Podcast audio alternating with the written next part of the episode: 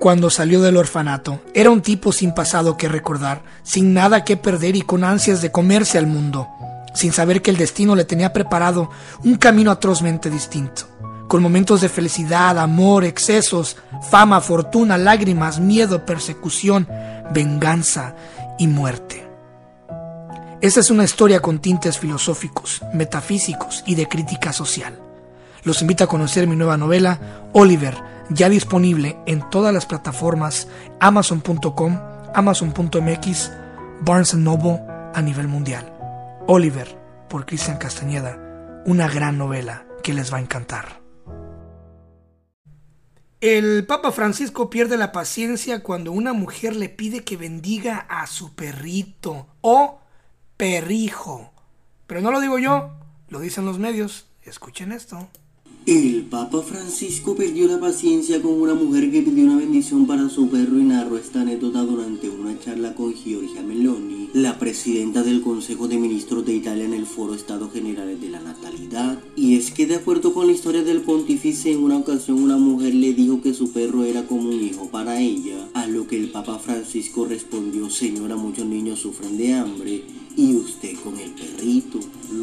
Pero qué conveniente que él dice que una, en una ocasión, o sea, no es verídico, ¿será que el Papa miente? ¿Será que también el Papa se atreva a mentir?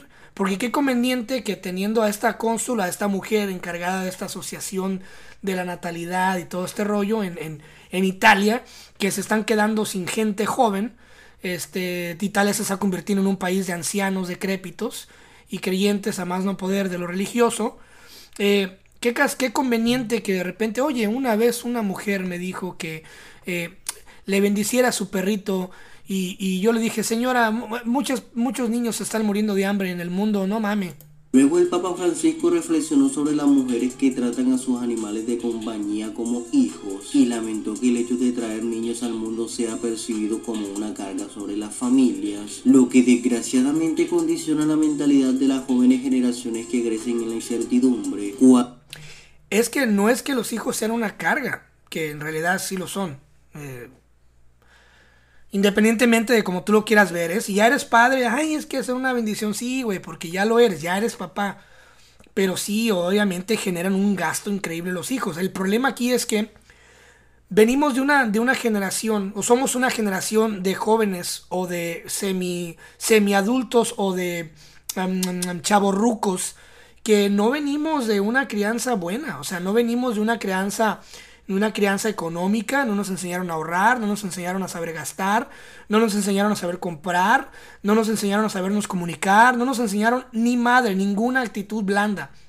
Y nos pegaron, nos maltrataron, hubo mucho bullying en casa entre hermanos, mucho sobajamiento entre tíos, hubo mucho abuso por los padres de, eh, de confianza, los padres eh, no nos dejaron ser quienes fuimos o posiblemente no nos dejaron emprender nuestros talentos y nos obligaron a estudiar lo que no queríamos, nos pegaban demasiado, eh, nos dieron una, experiencia muy pobre en la infancia que hicieron que, que las personas no quieran tener hijos, güey, o sea, y, y lo lamenta de que sea una carga, pues es que, güey, o sea, las condiciones en las que vivimos es increíble tener un hijo, o sea, tienes que ganar más de 150 mil dólares en Estados Unidos al año para que puedas costear un hijo, dos hijos bien, bien costeado y, y no andes ahí con ayudas del gobierno y, y pues eh, tapándole los ojos cada vez que pasas por una juguetería y papá, quiero un helado, ahorita no, esa madre te hace daño y andarles negando ahí las salidas, ¿no?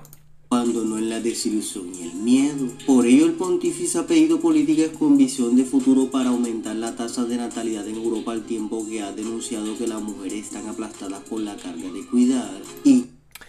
Por eso pide políticas a futuro, pero ¿qué políticas? ¿A quién se las pediste? O sea, es muy fácil sentarte ahí y decir, oh, yo he pedido políticas para que esto se... Sí, pero ¿cuáles? ¿Qué políticas? ¿Qué es lo que hace el Papa realmente? O sea, yo sé que obviamente él no tiene que, no está obligado a desclasificar todo lo que hace, pero, pero muy pocas veces se escucha de que, oye, el Papa pasó esta ley, o la ley 1.1520, o, o el Papa presentó esta, esta, esta idea, esta innovación.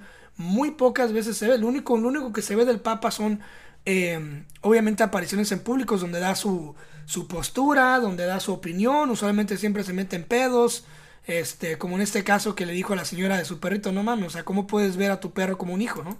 y que se les obliga a elegir entre su maternidad y su carrera profesional. Y es que lo que más ha llamado la atención de estas declaraciones del Papa es que confiesa que no le gusta para nada que las personas traten a sus perritos como humanos y que por el contrario se critica a aquellas personas que quieren traer a un bebé al mundo.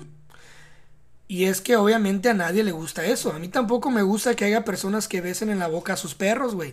A mí tampoco me gusta que haya personas que les pongan pañal a los perritos, que les pongan calcetitas, que les pongan camisitas, que les pongan pantaloncitos y que cuando llegues a visitarlo a huevo debes de saludar al perro, güey.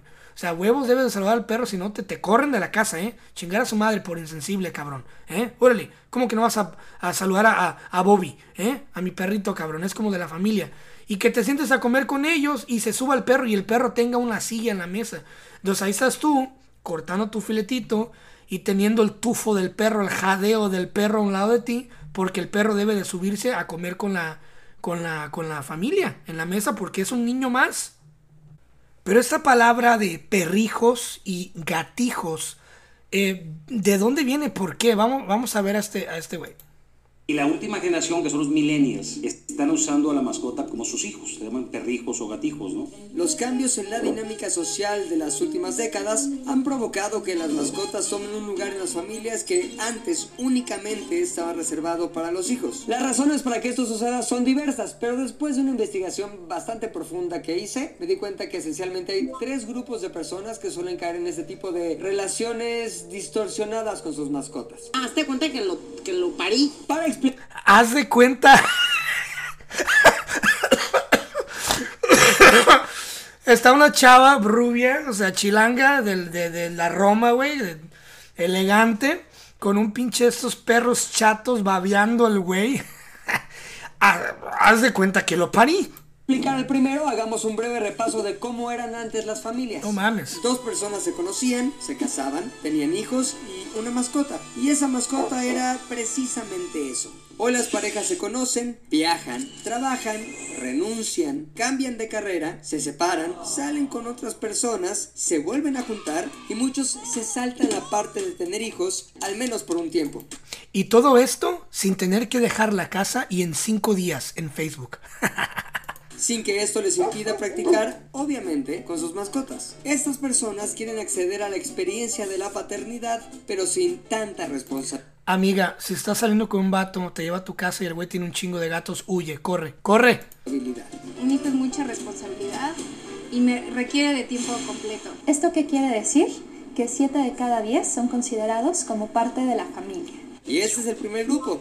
El segundo está integrado por aquellos quienes al encontrarse en una situación de soledad sustituyen la compañía y el amor humano por la compañía y el amor de perros, gatos, hurones, aves y todo aquel animal que pueda proveer el consuelo emocional que tanto necesitan. Conozco una persona que se iba a bailar, dejaba el perro en el carro, se metía, bailaba 15 minutos, con el reloj en mano salía 15 minutos al ballet para que acariciara al perro, se metía a bailar. El tercer... Qué pinche loco, por eso estaba solo el güey, o sea, ¿cómo, cómo, cómo? no mames, pero vamos a seguir viendo.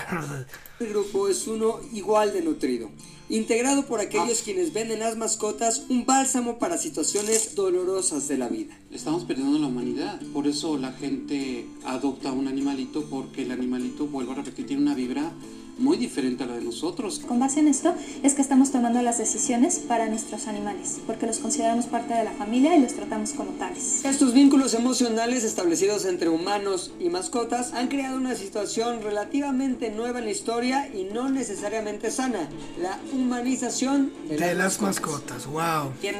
Pero bueno, un verdadero experto en perros eh, dice que no debemos de humanizar a los perros, o sea, no debemos de humanizar a los perros. Y eso no lo digo yo, no lo dice Petra, no lo dice Juanito, no lo dice Paco, lo dice César Millán, que es uno de los expertos a nivel mundial eh, para el adiestramiento de perritos y para rescatar perros con traumas. Vamos a ver qué es lo que dice este güey. Es, todo, la raza, la cultura, es, es, genética. Pero lo que yo rehabilito es el perro, el, el, el regresarle su identidad, Los perros que yo más que nada ayudo son perros que se han humanizado.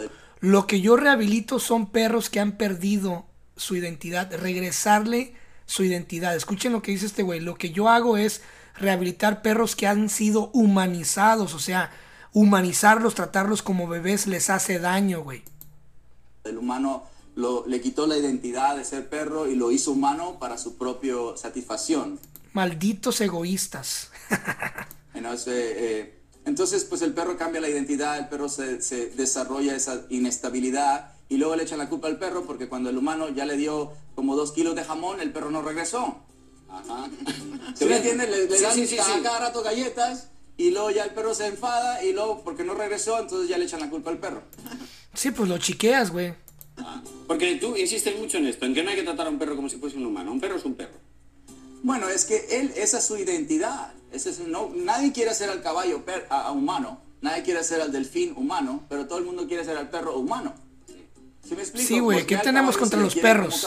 y al O sea, ba- basta con este, con este bullying a los perros.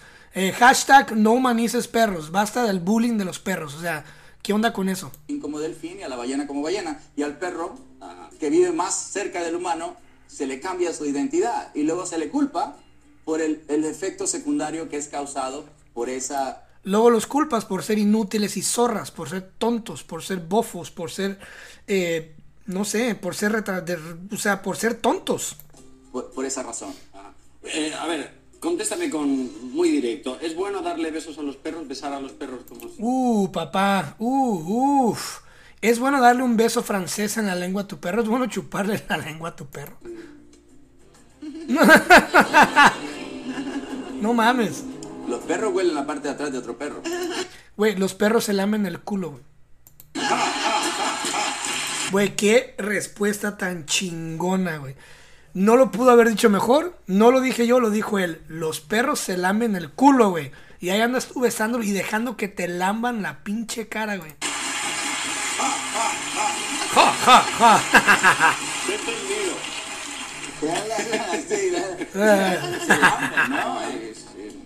no, eh, sé, yo no. no mames. Tú no. Cada quien, porque todas las chicas, sobre todo, que están aquí, sí. Sí, sí, sí. Todas huelen a perro, güey. más que besar a un perro. Mucho más, mucho. No, es verdad que mucho. No, no, ya, ya. Ahora no. Ahora no, lo ha dicho él, ahora no. Está bien. Pero claro, es bueno que duerma en la misma cama que... Mira, yo Uh, chiquillo, ese es un tema sensible, ¿eh? Porque el perrito debe de dormir contigo y tirarse, y tirarse pedos y, y es bonito hacer el TikTok y hacer el videíto de que, ay, los dos están bonitos, están dormiditos, el vato y el perrito. he gritado perros que, que, que se que dominan la cama y cuando, por ejemplo, en pareja, cuando el- les, la mayoría de las veces la, la, la, la dama Sí. es la que quiere el perro en la cama. Entonces se van a la cama el perro y la dama y cuando el esposo quiere llegar, el perro... Sí, güey, porque el perro, el perro es ancestral, o sea, el perro es 100% instinto. Entonces, ¿qué es lo que pasa? Que de por sí ya, le estás, ya te está perdiendo el respeto, porque seguramente eres un güey que no lava los platos, que no la consiente, que a lo mejor ni siquiera coges bien, y ahora metes a un perro salvaje, un animal salvaje que es territorial, y también él te quita el respeto. E- Es, o sea, es lo peor que te puede pasar, güey, que tu pinche perro, tu chihuahua, te quite la propiedad de tu cama, güey. O sea, e- e- eso es increíble. No quiere que entre porque ya el perro ya dominó. Ya tiene su territorio. Ya, ya dominó la cama y a la dama. Y, O sea que ni, ni, ni al perro le pudiste ganar, güey. Eres peor que un perro, güey. y es bueno llevarlo en el bolso como Paris Hilton, por ejemplo. Bueno, es que en cuestión de negocio la bolsa es buena, ¿no? Porque la gente gasta dinero con la bolsa. Pero en cuestión de s- cosa psicológica, si tú pones al perro adentro de la bolsa sin la caminada, el perro va a entrar a la bolsa y se va a poner así. Tenso, tenso, porque lo metiste sin caminar, por lo tanto está adentro, no cansado. Pues imagínate que te diga tu vato, o que te diga tu, bueno, que te diga tu, tu novia o tu vato, ¿no? Oye, mi amor, vamos a salir a caminar, vamos a ir al, al- al banco y vamos a ir a hacer unos mandados y después vamos a ir a comer. Y tú, sí, a huevo, qué chido. De repente llega este güey con una maletota, esas maletas de piel negras, y te dice, órale, métete, y nomás te deja la pura cabeza para arriba y te anda cargando todo el pinche día, tu vato o tu vieja te anda cargando ahí en una bolsa, pues ¿cómo crees que vas a estar, no? Sí, camínalo y luego ponlo en la bolsa. ¿Sí me entiendes? Entonces la bolsa pasa a ser un lugar donde se relaja. Está cabrón, está difícil y este es nada más para que vean, o sea, imagínate eh, tener la oportunidad, ya seas una persona religiosa, ¿no? Imagínate que tienes la oportunidad que, que el destino te pone ahí y viene el Papa, ¿no? O sea, estás en el momento exacto en el que viene el Papa y tienes la posibilidad de saludarlo y de pedirle una bendición. Papa, puede, me, puede, Señor, me puede bendecir, o, o, de besarle la mano, de besarle el anillo, eh, de chuparle un dedo, no sé, güey. De, de, de, pedirle por, de pedirle por las chivas, por el América, que, que los 49ers ganen el Super Bowl, no sé, güey, que, que, el Canelo, que el Canelo gane su próxima pelea, por pedirle la, por lo que tú quieras. Y, y pedirle la bendición, ¿no? La ansiada bendición del Papa. Y traes a tu pinche perro y, le, y se lo pones enfrente. ¿Puede bendecir a mi perrijo? O sea, tuviste toda esa oportunidad, hiciste todo ese gasto para eso. I don't know. Y bueno, estamos tan acostumbrados a este fenómeno, crecimos con esa crianza, crecimos con esa idea, que ya ni siquiera nos damos cuenta y realmente te aseguro, güey, te aseguro que ni siquiera lo habías notado o ya se te había olvidado, porque estás tan acostumbrada, acostumbrado a esta madre, que ni te habías dado cuenta hasta ahorita que te estoy recordando que en México y en todos los países de Latinoamérica hemos crecido con la enseñanza y la, creencia y la crianza de que en las noches nos cortan el agua, cabrón. Así que debes de tener la pila llena, debes de tener el aljibe lleno, debes de tener los tambos llenos, el tinaco lleno, porque en la noche no hay agua, güey. Entonces ahí nos tienes en la madrugada, levantándonos a miar, al baño, al 2 y a echarle cubetazos de agua, güey. A media madrugada echarle cubetazo de aguas y a oscuras, güey. Y no baja y le echas dos, tres cubetazos y ya te mojaste los pies, ya te mojaste las chanclas, los calcetines, ya te salpicaste. no mames. O sea, para que vean el poder de, de, de, de, lavado de cerebro que nos han dado, de que ya ni siquiera nos damos cuenta, de que nos, nos cortan el agua todos los pinches días, güey. ¿Por qué nos cortan el agua? Si nosotros estamos pagando el agua, ¿por qué debo yo de correr? Ahí estoy acostado en la sala y de repente, chingada madre, la pila. Y te levantas y la pinche pila escupiendo de agua porque no le cerraste la llave y se hizo un desmadre. Ahí te andas resbalando, te, te, recargas contra el pinche lavadero porque ya te, te, andabas partiendo el hocico. O simplemente te acostaste a dormir y de repente te diste cuenta de que no abriste la pinche manguera y ya se fue el agua y no llenaste la pila y tu mamá te va a agarrar a chingadazos y va a haber bronca con la esposa, güey, porque no, llevan, no llenaste la pila y no va a haber agua para el baño y va a estar el, baño hediondo toda la pinche noche. O sea, pero ¿por qué es que nos cortan el agua en México? ¿Por qué? ¿Por qué en México y en los países de Latinoamérica nos cortan el agua? ¿Por qué? ¿Por qué se dan esa libertad, cabrón, de cortarnos el agua? Pero quiero que va, vamos a ver esa pequeña nota aquí, muy interesante. Queremos agua, queremos solución. No tenemos agua, queremos solución. No tenemos agua, queremos solución. No tenemos se siente, Dios está presente. No tenemos agua, queremos solución. Se ve, se siente, la gente está presente. Con estas consignas, vecinos de la colonia 10 de abril gritan frente a las oficinas del organismo de agua potable, alcantarillado y saneamiento de Naucalpan, al tiempo que bloquean la calzada San Agustín y las armas, en tres protestas simultáneas. La mañana de este martes 16 de mayo, decenas de colonos de la 10 de abril llegaron a dichas oficinas, donde no dejan entrar ni salir empleados para protestar por la falta de agua. Aquí estamos viendo señoras y niños con carteles, eh, una de esas dice queremos agua, exigimos agua, justicia, agua, eh, dice aquí, ¿qué? Sin agua no somos nada, muy cierto. Y una señora que dice, no hay agua, ya me quiero bañar. No mames, qué, qué buena consigna. En la 10 de abril vivimos mil habitantes que desde marzo no tenemos agua de forma regular. Mil habitantes. Benjamín Gasca, delegado vecinal de esta colonia, limítrofe con la alcaldía Azcapotzalco. Ante la desesperación de no tener agua, fue que decidimos venir a protestar y llegamos desde las 5.30 de la mañana, afirmó.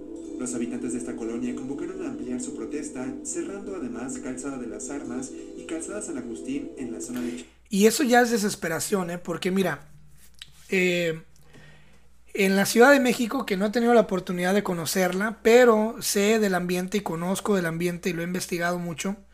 Pero en cualquier Ciudad de México urbanizada como Monterrey, eh, qué sé yo, León, Guanajuato, Guadalajara, güey, o sea, donde vives realmente con el culo en la mano, o sea, de que no quieres perder tu jale, no quieres perder el autobús, hay que llevar a los niños a la escuela, no puedes perder tiempo.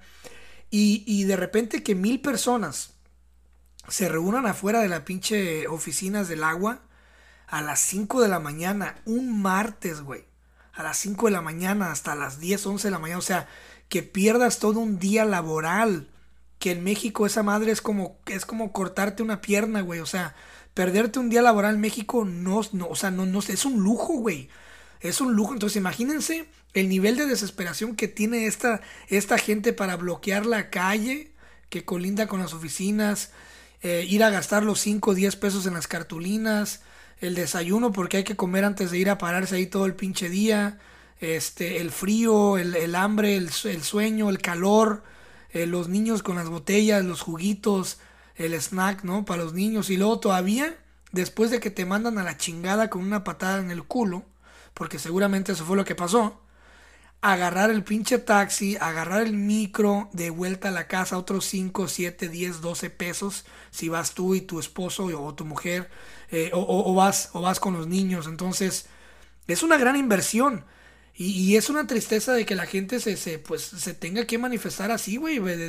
Oye, no tengo agua. Ah, pero eso sí, son buenos para cobrar, güey. Son buenos para cobrar. Y yo sé que esto lo han escuchado en sus padres que me acuerdo que yo cuando iba, iba creciendo y que nos cortaban el agua, y aún así nos llegaban pinches recibos.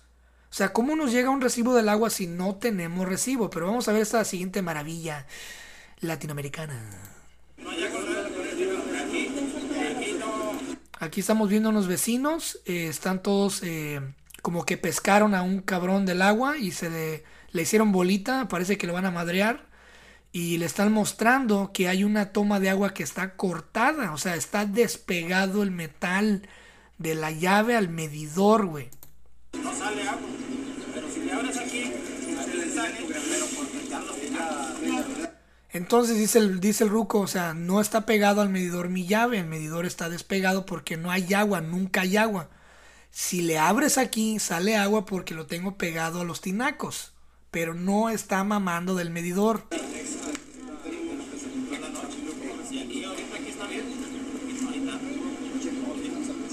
Está el vato ahí con cara de pendejo ahí parado. Está el cabrón, el, el pinche cobrador del agua con cara de pendejo ahí. Se pasan los recibos. 717 pesos en un mes donde no hubo agua, güey. Para el mes de mayo. O sea, sin agua. Todo el mes de mayo sin agua, pero 700 y feria de pesos. Wow, ¿eh?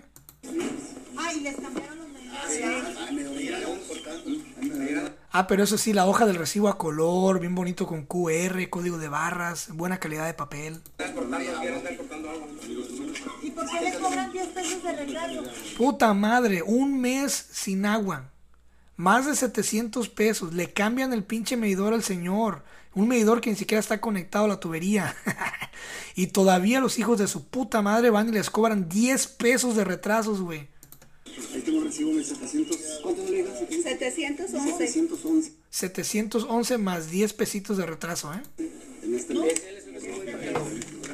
No, no hay agua, mire. Nada de agua. Son bombas, pero más caro. luz. El primer recibo que le llegó uno de 1300. Apenas No entendemos. Están los, están los medidores y ellos toda una medición. Y es lo que sale. Y luego uno reclama, ¿no? Eso es. Sí. De un mes. De un mes. De un mes sin agua. Y luego uno reclama y van a entrar una patada en el culo, pues sí. No, pasado, ¿no? Abril, para, Qué poca madre, güey. Y es gente humilde, güey. O sea, es gente trabajadora. O sea, no. O sea, es el pueblo, güey. Es el pueblo. Eso, eso sí me da coraje, güey. Me da un chingo de coraje esta madre.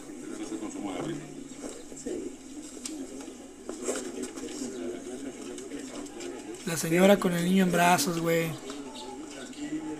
El pinche cobrador ahí. Es el mes de abril, exactamente. Cuando, cuando traen retrasos, pues aquí vienen los meses que están retrasados. Entonces estamos viendo que este recibo es actualizado y el señor cumple con sus pagos mensualmente. No hay ningún retraso. O sea, a ver, no hubo, me- no hubo agua en todo mayo. Le cobran 711 pesitos al señor. Más aparte 11 pesos de ret- 10 pesos de retraso. Pero no especifica eh, en qué, qué mes. O sea, donde está la, el vato está mostrando el recibo donde dice supuestamente el mes que, que vas atrasado los días. Y está en blanco. Nunca dejamos nada, siempre Así es. Estamos cumpliendo, pero ellos no cumplen. ¿Qué ganamos con cumplir nosotros?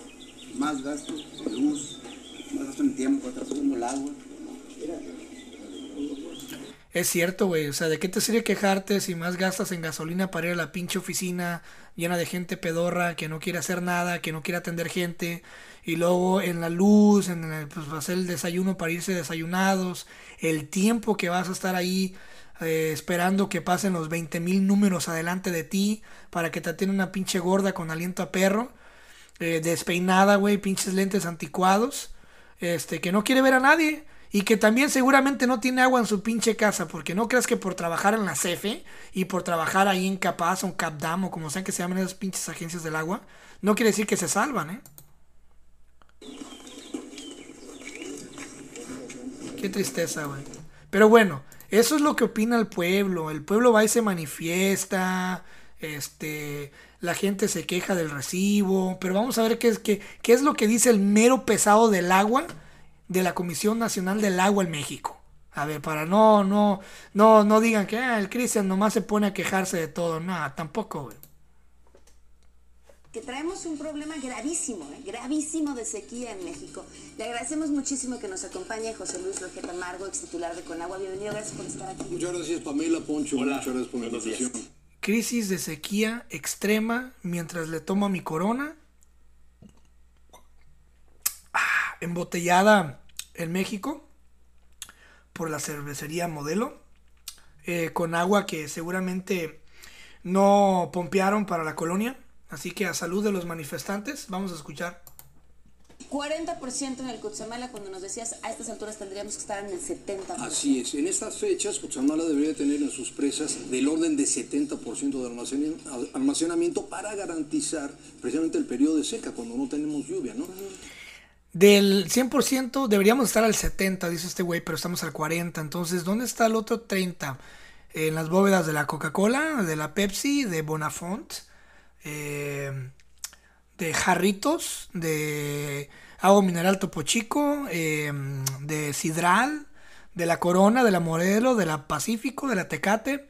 En alguna de esas bodegas tiene que estar toda esa agua, ¿no?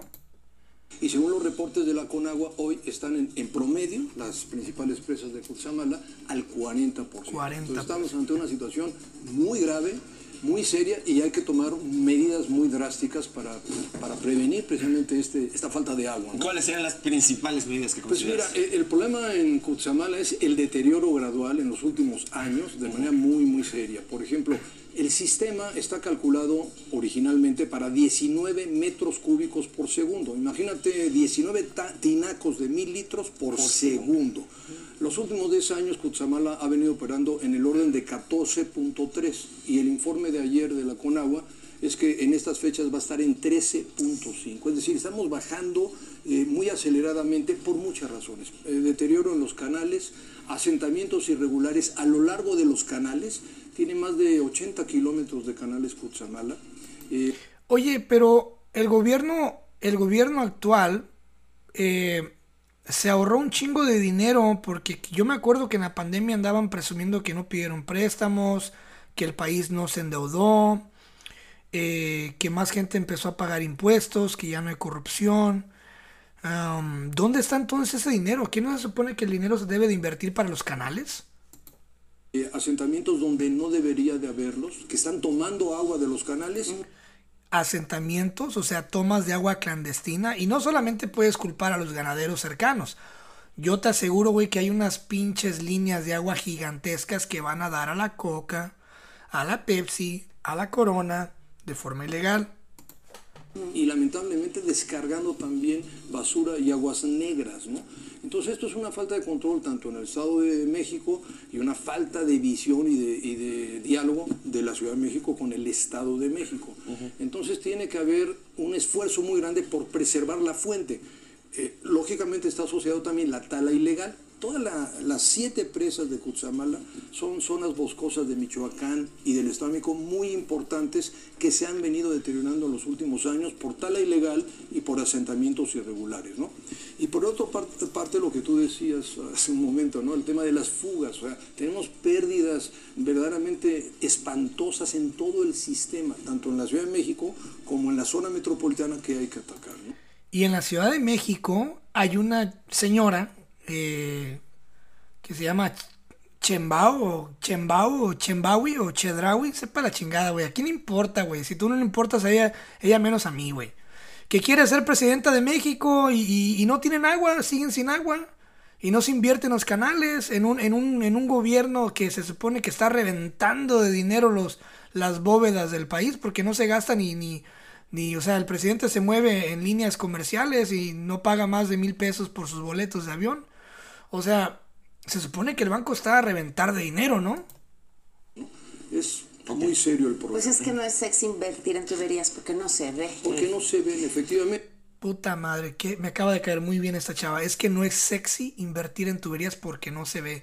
Acuérdense que los políticos quieren invertir en aquello que se puede presumir. Acuérdense que lo dije una vez que, que se ponen a, a trabajar en las carreteras cuando es la hora pico porque ellos quieren que los veas. ¿Se entienden? Entonces, ¿cómo puedes tú venderle al pueblo la idea de que estás haciendo algo por el pueblo si el pueblo, si no lo puedes presumir en redes sociales, si no lo puedes subir al Facebook, si no lo puedes este, comprobar, si no lo puedes menear en las, en las redes sociales y en los medios? Obviamente, pues nadie quiere ver reparación de tuberías, güey. O sea, nadie quiere ver a un cabrón destapando una, una, un arjive, una, una tubería.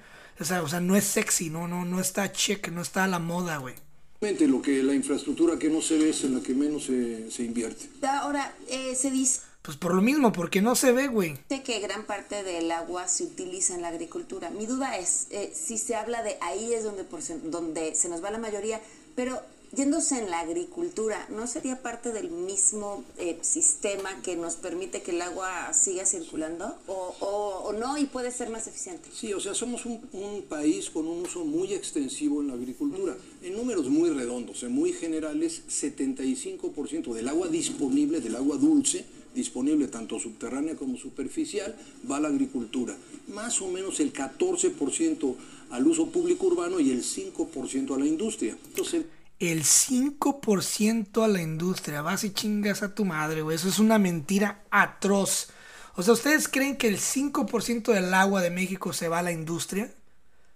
O sea, ¿en serio? ¿Creen que solamente el 5% se va a la industria y la problemática más grande es la agricultura, que es lo que le da la economía al país y todo el mundo ocupa comer? Ah, no, pero el 5%, por, nomás el 5% se va en la coca, en la Pepsi, en la cerveza, en todo el desmadre, ¿no? Nomás el 5%, así que no, no te preocupes, es un número bajísimo.